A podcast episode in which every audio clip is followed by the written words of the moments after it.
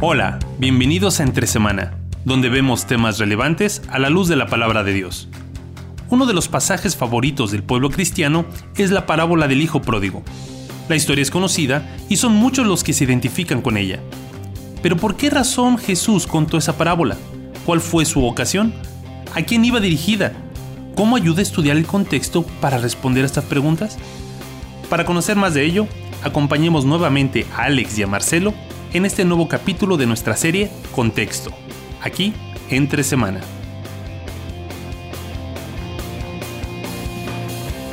Muy bien, nosotros seguimos aquí entre semana hemos estado viendo temas de contexto en las últimas semanas. Vimos hace dos semanas Juan capítulo, 10, versículo 10, después la semana pasada. Filipenses 4.13. Hablamos acerca de... Sí, todos los, eh, los versículos que uno puede tener en, en su refrigerador.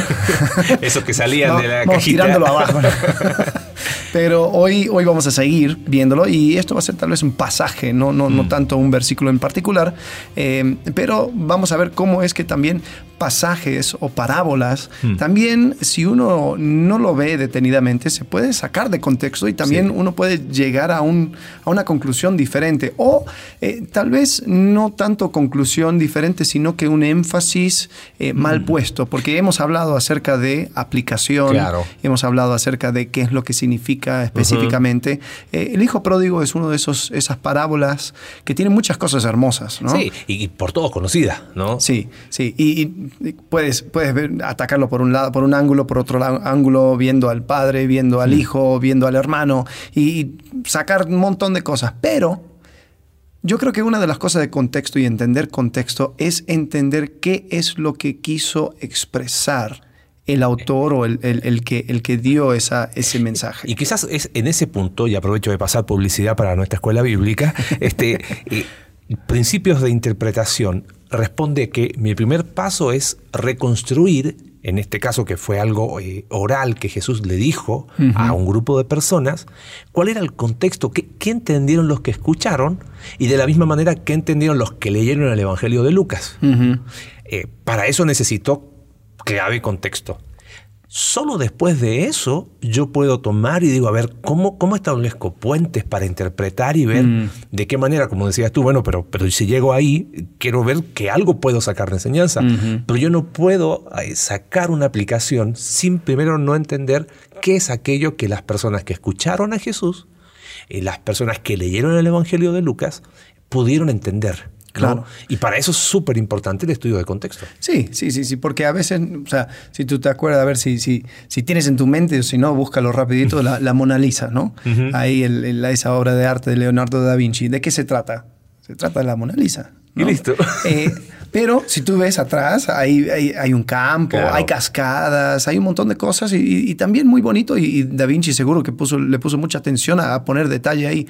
Pero no se llama la, eh, el retrato de la cascada. Claro. Eh, es la Mona Lisa. Entonces, a veces, aunque podemos disfrutar de las cosas secundarias de, de, una parábola como el hijo pródigo, si no entendemos cuál fue el propósito por el cual Jesús lo, usó, em, podemos llegar a otras conclusiones. ¿Sabes lo, interesante? Es que como que a veces eh, cuando se estudia eh, contexto y eso, y dicen, oye, pero así de simple, no, tiene que haber otra explicación. Entonces, es como que, y, pasó, ¿no?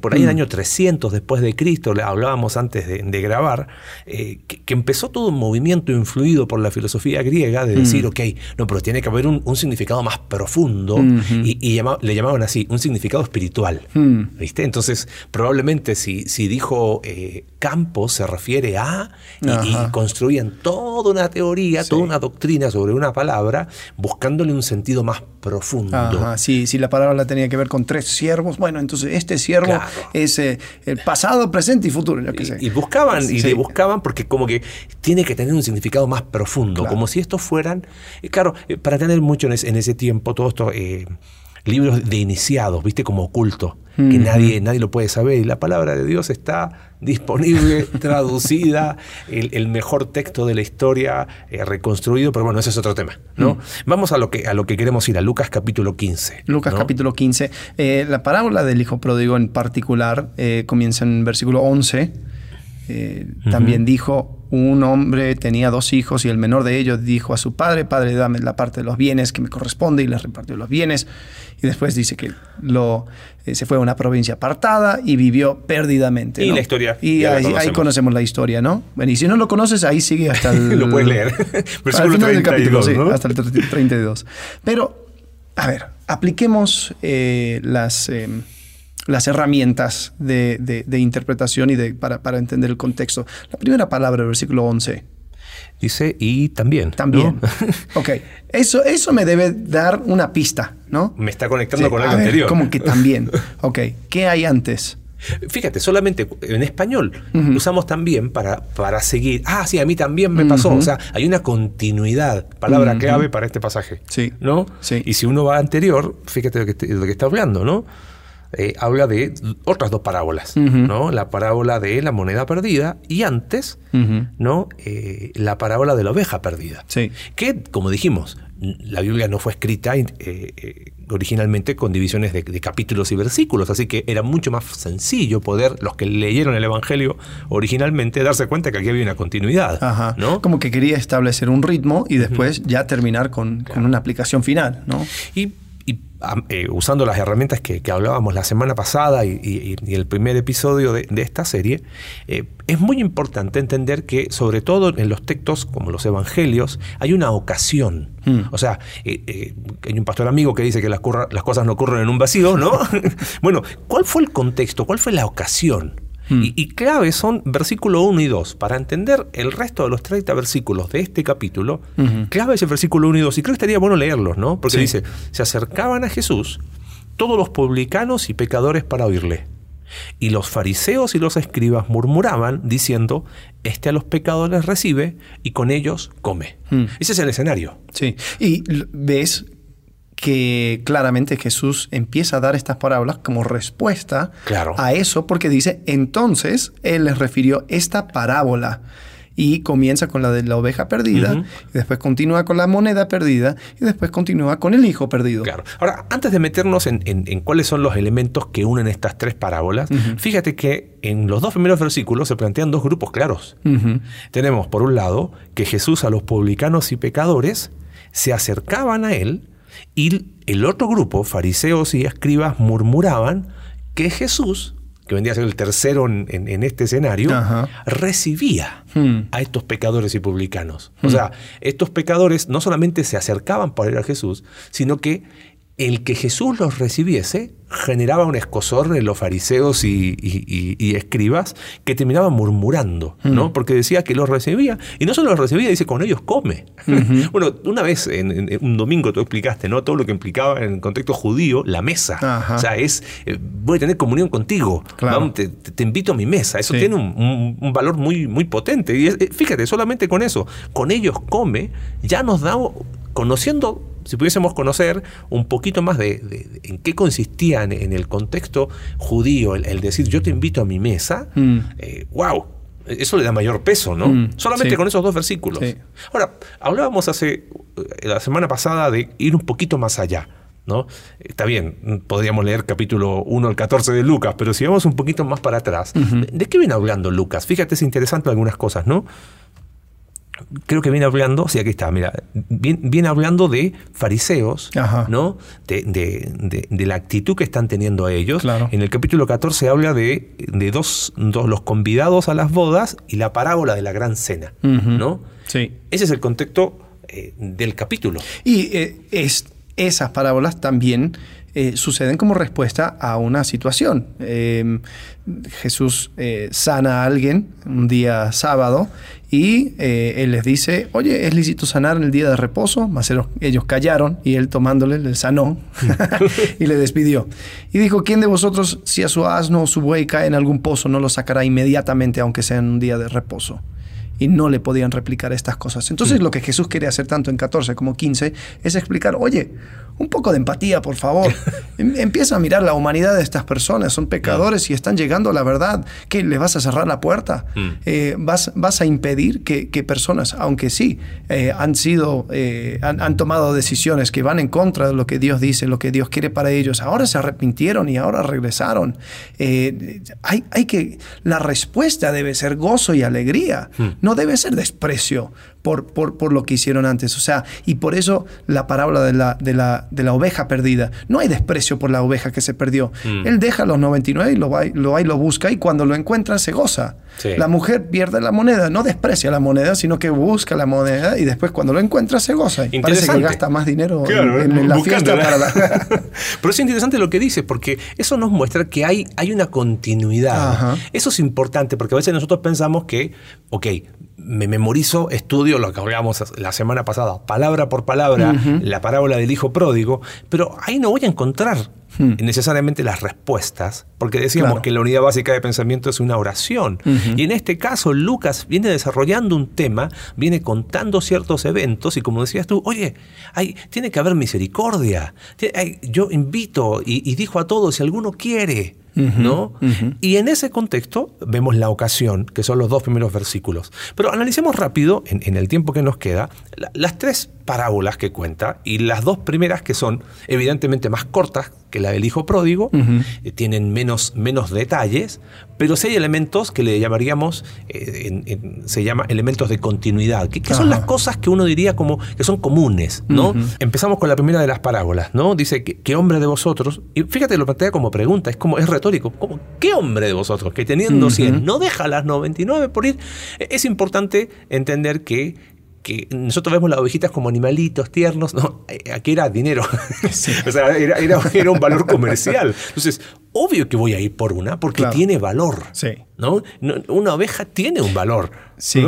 Eh, es, es, chistoso también, o sea, eh, no tiene que ver con el tema, pero, pero me llama la atención. O sea, cantamos ¿no? los domingos acerca de que el, que deja los 99. Y, eh, pero Jesús está planteando esta, este escenario como algo obvio. Claro. Obvio que deja los 99. Por eso lo plantea como, bueno, ¿qué hombre de vosotros, teniendo 100? Obviamente, claro, para nosotros que no entendemos o que no, no vivimos en ese tiempo, que no entendemos que pastor de ovejas era de los oficios más comunes en Israel y una oveja tenía un valor, o sea, no, era, no era una, ay, la ovejita así linda, ¿no? Y, dice que cuando la encuentra, se la pone sobre sus hombros gozoso y al llegar a casa reúne a sus amigos y vecinos diciendo, gozaos conmigo, fíjate, primer, segundo elemento, hay un gozo compartido, mm. ¿no? Gozaos conmigo porque he encontrado mi oveja.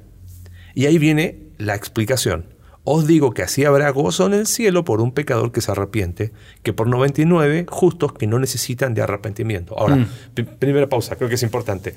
¿Significa eso que las 99 ovejas son los que no se arrepienten? No, no, no, va por ahí. lo que está diciendo es, fíjate, hay un valor en una claro. y genera un gozo tan grande. ¿Cuánto más? Dice, ¿no? Así habrá, porque dice, más gozo, ¿no? Por un pecador que se arrepiente. ¿No? Primer, primer eh, está haciendo una, un análisis rápido. La que sigue hace lo mismo, lo que decías tú. Es como, o qué mujer que tiene 10 dragmas, si pierde una dragma, no enciende la lámpara y barre la casa. Y es como obvio, claro, un dragma es lo que, eh, perdón, 10 dragmas, si pierde una, es lo que equivalente a un denario, que era el salario de un día. Ajá. Sí, perdiste la paga de un día, ¿qué vas a hacer? Buscarla es obvio, ¿no? no es algo que debía sorprenderle, ¿no? Y dice que otra vez, fíjate, aquí hay otro elemento común. Verso 9, ¿no? 9. Gozaos conmigo porque he encontrado la dracma que había perdido. Lo mismo que el otro dijo, ¿no? Gozaos conmigo, un gozo compartido. Y algo similar. Así os digo que hay gozo delante de los ángeles de Dios por un pecador que se arrepiente.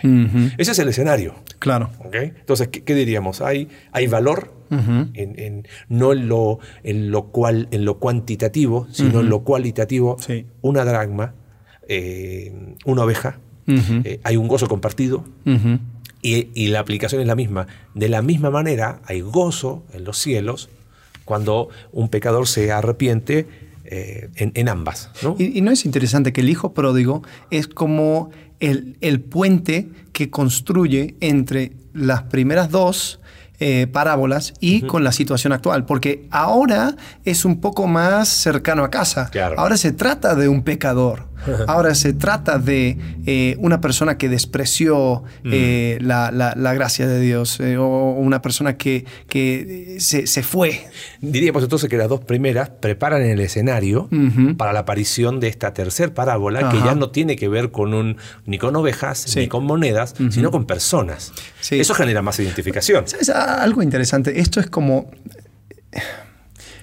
Yo soy, yo soy fan de, de la ciencia ficción y eh, una cosa que tiene la ciencia ficción es que permite que tú puedas hablar acerca de temas complejos eh, usando cosas que no van de acuerdo con nuestro día a día. O sea, e- es el mismo elemento Sí. que usó el profeta Natán con, con, David, diciendo, oye, ah, no, vamos a suponer un tipo que tenía unas ovejas, etcétera, etcétera. La ciencia ficción, eso, eso, son nuestras parábolas de hoy. Eh, hay una película que me me encanta que se llama eh, Área 13, creo. Algo así. Se, se trata de Sudáfrica, llegan unos, unos eh, aliens eh, a Sudáfrica. Está buena la película. Y, y, eh, ahí estando en, en Sudáfrica, eh, llegan los aliens y nadie sabe qué hacer con los aliens. Parece que son seres inteligentes y entonces le ponen unos campos. Y, y ahí están los campos y, y- y les tratan mal y los aliens solamente quieren llegar de vuelta a su nave espacial para irse. y, y ahí los tienen separados y todo lo demás. Bueno, es obvio que el director arma esta historia para hablar acerca del racismo, Mm. porque eh, la historia de Sudáfrica era Es- esa. claro. Entonces, eh, pero al meterlo dentro de un contexto de ciencia ficción, ahí se hacen como un poco más, eh, Más palpable, digerible. Sí, ahí puedes entrar en ese tema y, y- y no sentirse tanto a la defensiva, porque no está hablando acerca Claro. de esto, está hablando de aliens. Entonces, No, y, no solo eso, sino que en vez de hacer un discurso, eh, eh, pedagógicamente capta mucho la atención. Claro. Y, y qué bueno que existe la, la- la- ¿cómo se llama? Esto no estaba pauteado para que sepan, ¿eh? Eh, que existe la, la- la comparación, porque hay mucha similitud, pero hay quizás una o dos diferencias claves con las parábolas. Las parábolas no son hechos reales, en ese sentido sí habría una similitud, y quizás uno dice, bueno, ¿cómo no son hechos reales? No, no son hechos reales en el sentido de que no son verídicos, no es que hubo una historia verídica de un hombre con nombre y apellido que, que Jesús contó. ¿No? Pero eran historias reales en el sentido de que eran cosas cotidianas que sí sucedían. Claro. O sea, quizás a diferencia de la ciencia ficción, uno dice, claro, esto nunca va a suceder que lleguen aliens. Ujú. Bueno, a lo mejor alguien que nos escucha dice, bueno, puede ser, pero, pero en este caso las parábolas eran, eran histori- historias eh, ficticias en el sentido de de que no eran verídicas, eran no verídicas, pero reales en el sentido que eran cosas que sí sucedían en la realidad, ¿no? De perder una oveja, Claro. de perder una moneda, o que un hijo se fuese de casa. Y con todo lo que sabemos que pasa en el hijo pródigo, Claro. la parábola del hijo pródigo, ¿no? Eso es interesante. Ahora, llegamos a la parábola del hijo pródigo, y, y ¿por qué es importante? Y estamos analizando contexto, es porque eh, una de las cosas, no, no lo mencionamos mucho, es que de- se ha tomado esta parábola para para explicar a veces, o se discuten cosas que no son. Si, oye, esta parábola se refiere de, a, a inconversos que se arrepienten, a, a cristianos que vuelven al Señor, como, como, que, como que si Jesús tuviese tenido en mente, ¿no? Eh, responder esa pregunta. O, o si, si estuviera por revelar un tema doctrinal tan Claro. profundo que, que solamente ahí se encuentra y entonces debemos de basar eh, una, una cierta enseñanza en esta parábola. Bueno, hay, hay libros que se han escrito. Sí. Eh, con ese- Varios. varios libros que se han escrito diciendo, no, mira, esta es la explicación que nunca escuchaste de la parábola del hijo pródigo. O sea, Ajá. después de mil años, un iluminado eh, pudo ver un mensaje que, que solamente él pudo entender, Ajá. ¿no? Eh, y a lo mejor, ojo, el, el contenido de, de alguno de esos libros eh, no voy a dar nombres para no, para no, no- no tener problemas después, este, no está malo en sí, pero esa enseñanza no necesariamente responde a lo que enseña Lucas capítulo 15. Sí, Ese son- es el punto. Son, son las cascadas de la Mona Lisa. Exactamente. ¿no? Que- Bonito, pero no es el punto. No es, el- no es el punto. Pero bueno, eh, dijimos, eh, algo, se, algo se perdió en las dos primeras, eh, hubo, hubo iniciativa, ¿no? Y hubo gozo compartido cuando se encontró. Y- Excepto Ajá, una persona claro. Que no compartió en ese gozo. Ajá. Bueno, y ahí es donde entramos a, a la, a- a la parábola del hijo pródigo y, y no tenemos tiempo para leer desde el versículo 11 al 32, pero la historia, resumida cuenta, sería, algo leíste recién, eh, algo raro sucede, eso es algo que llama la atención, no, no era común, pero no es que no, no pasaba, podía pasar que, que el hijo pidiese su herencia en vida. ¿no? Y se va, en este caso se va el menor. Eh, de- de- leíste tú ahí, lo, lo malgastó, vivió eh, un- una gran hambre, Perdidamente. ¿no? Perdidamente. Y cuando toca fondo, y es interesante porque dice ahí que los eh, apacentase cerdos y, y deseaba llenar su vientre de las algarrobas que comían los cerdos. Contexto judío. cerdos. O sea, está hablando de lo más bajo que podía caer, ¿no? O sea, si, no comían cerdo, imagínate ir a cuidarlos, ¿no? Eh, y, entra en sí y dice, que, oye, están mejor en mi casa y vuelve, ¿correcto? Eh, vuelve eh, y, dice que volviendo en sí, cuatro jornaleros, me levantaré de casa de mi padre, diré pecado contra el cielo y contra ti. Y levantándose vino a su padre. Y llama la atención, cuando él estaba lejos, dice, lo vio su padre y fue movido a misericordia y corrió y se echó sobre su cuello y le besó. ¿No? Eso también es algo que, a nosotros quizás no nos llama la atención, pero los señores orientales, estos Medio Oriente, no corren. Mm. ¿ok? Eso es lo que, debe, llamar. No podemos construir una doctrina sobre eso, pero es algo que seguramente para los que estaban ahí sí les llamó la atención. Sí, y, Jesús usa esas palabras y lo describe mm. de esa forma para resaltar el amor que tiene el eh, Padre hacia el Hijo. Fue movido misericordia, hubo, y ahí empezamos a hacer, fíjate, el otro también se movió, dejó las 99, la mujer eh, dejó, buscó, este, este padre fue movido a misericordia e hizo lo que no era común hacer entre los señores ahí en Medio Oriente. Le besó y le dijo, eh, el hijo le dice, Padre, pecado contra el cielo y contra ti, y el padre le dijo, saquen el mejor vestido, vístanle, pongan anillo, calzado a sus pies, traigan el becerro gordo, mátenlo, comamos, fíjate, y hagamos fiesta, porque este mi hijo era muerto, este mi hijo muerto era, y ha revivido, se había perdido y es hallado, y comenzaron a regocijarse. Ahora fíjate. o sea, si, si terminara la historia aquí, sería igual que todas las demás. Y ahí estarían los mismos elementos de, continuidad. Hay gozo compartido también en este caso, porque eh, el padre no solamente se pone feliz él, dice, invita a todo, llegamos a una fiesta, ¿no? Y, y comenzaron a regocijarse. Hasta ahí es claro cuáles son los elementos de continuidad, pero nos quedan siete versículos. Sí. y hay algo diferente. Ahí es donde quizás algunos dicen, bueno, entonces a lo mejor tenía otro propósito. No es que tenía otro propósito. Volvemos al, título de esta serie, contexto. Bueno, ¿qué sigue? Eh, lo tienes ahí, verso 25, ¿no? Verso 25, sí. Ahí dice, y su hijo mayor estaba en el campo, y cuando vino y llegó cerca de la casa, oyó la música y las danzas, y llamando a uno de, de los criados, le preguntó quién era aquello. Y él le dijo, tu hermano ha venido y tu padre ha hecho matar el becerro gordo por haberle recibido bueno y sano. Entonces se enojó, no quería entrar. Salió, por tanto, su padre y le, le rogaba que entrase, mas él respondiendo le dijo a su padre, eh, te serví tantos años, no habiéndote desobedecido, nunca me diste ni siquiera un cabrito para gozarme con mis amigos. Después vino este tu hijo, que ha consumido tus bienes con rameras, has hecho matar para él el becerro gordo. Él entonces le dijo, hijo, tú, para, tú siempre estás conmigo y hmm. todas mis cosas son tuyas. Mas era necesario hacer fiesta y regocijarnos, porque este tu hermano era muerto y ha revivido, se había perdido y es hallado. Hmm. Entonces, es, como hay un elemento, hay, una persona que se rehúsa a gozarse. Y, responde al versículo 2. Bueno, ahí está. Porque qué bueno que lo mencionaste otro de esos libros que, a veces se, han usado para explicar, eh, tratando de interpretar esta parábola, dicen que ese era el verdadero propósito final de Jesús. El tema es que si fuese así, ¿por qué no respondió directamente? Mm. Acá hay un doble propósito. Mm. Por un lado, lo que vimos claramente de continuidad. Hay gozo, ¿no? Cuando un pecador se arrepiente, hay, hay gozo compartido cuando, cuando, el que está perdido es encontrado, ¿no?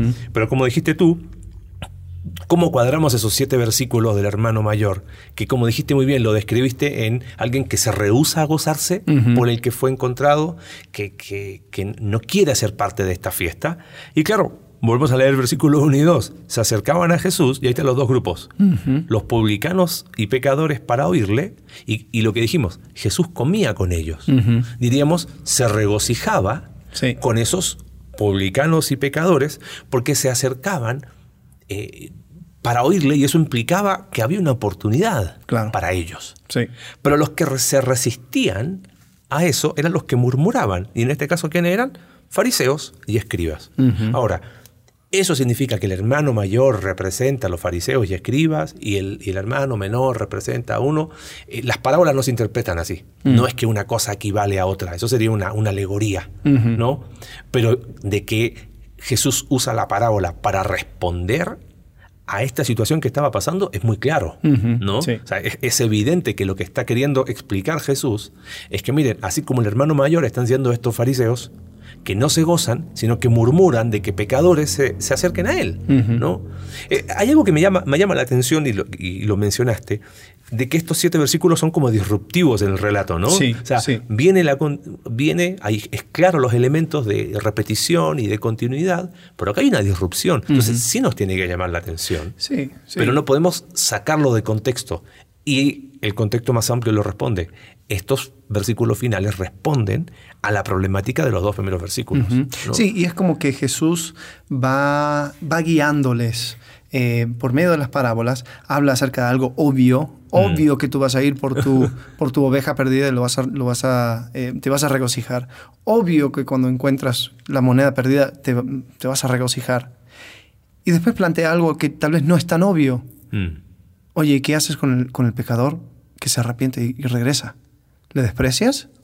¿No le recibes? No, también vas a actuar de la misma manera. Claro. Entonces, Jesús, yo creo que de esta manera, eh, ahí, ahí les, les, les va como que hace como un surco Hmm. para, que, para que ellos solitos vayan cayendo y se den cuenta que sí, yo no me estoy regocijando con Hmm. algo que estaba perdido y se encontró, porque así debo de ver a, a los pecadores que se arrepienten. Hay personas que, que ven a los pecadores arrepentidos como mercancía dañada Claro. Como, ah, no, tú ya perdiste tu oportunidad, tú ya, ya fuiste, no, no, no regreses. Pero es interesante que Jesús les compara con una oveja. Se pierde, pues lo buscas. Una moneda se pierde, lo buscas. El pecador se arrepiente, lo recibes y, y te gozas de la misma manera. Mm. Entonces, Y, y es interesante porque hay continuidad, pero también hay diferencias. Eh, el pecador viene. Sí, Y el padre le recibe. Pero el pecador viene, y eso es arrepentimiento. Y, y- y se encuentran. Sí. ¿No? Eh, los brazos están abiertos. ¿No? Eh, es interesante, algo que me llama la, la- la atención, es que en el verso 28 dice que al, al escuchar que había fiesta por el que se había perdido, diríamos por el que estaba afuera y ahora está adentro, eh, dice que entonces se enojó y no quería entrar el hermano mayor. Mm.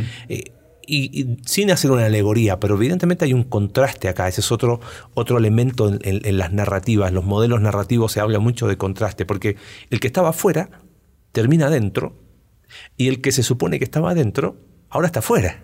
claro. ¿no? Y eso marca claramente, respondiendo a los primeros dos versículos, Mm. el publicano y pecador que se acerca a Jesús y cree en su mensaje, estaba afuera, pero ahora está adentro. Ujú.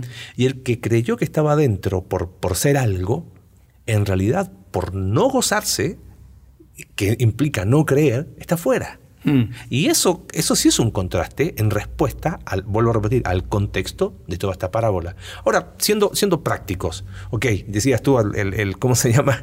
Bueno, no El episodio sacando una enseñanza fuera de contexto con eso, lo que estás diciendo. Eh, no, no, no. Ojo, no estoy construyendo doctrina diciendo, ah, eran salvos o no eran salvos, sino que hay un contraste evidente y por algo Jesús lo menciona. Dice, se enojó y no quería entrar.